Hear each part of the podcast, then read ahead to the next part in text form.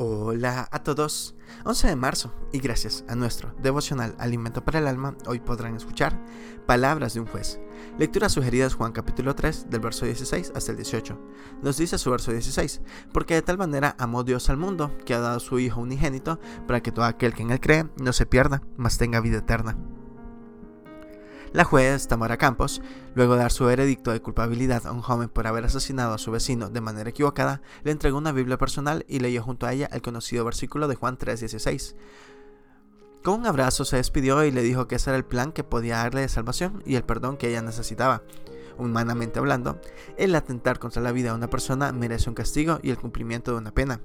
Sucede lo mismo cuando de lo espiritual se trata.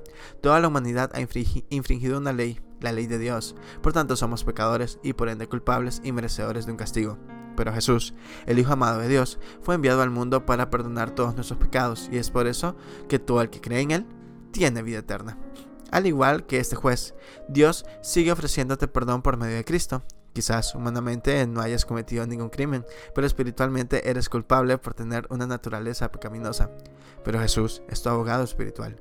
Él aboga por ti y no te condena, sino que te ofrece libertad plena.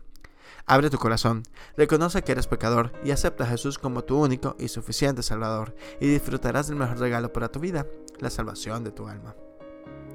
Devocional escrito por Marco Ramírez en Venezuela.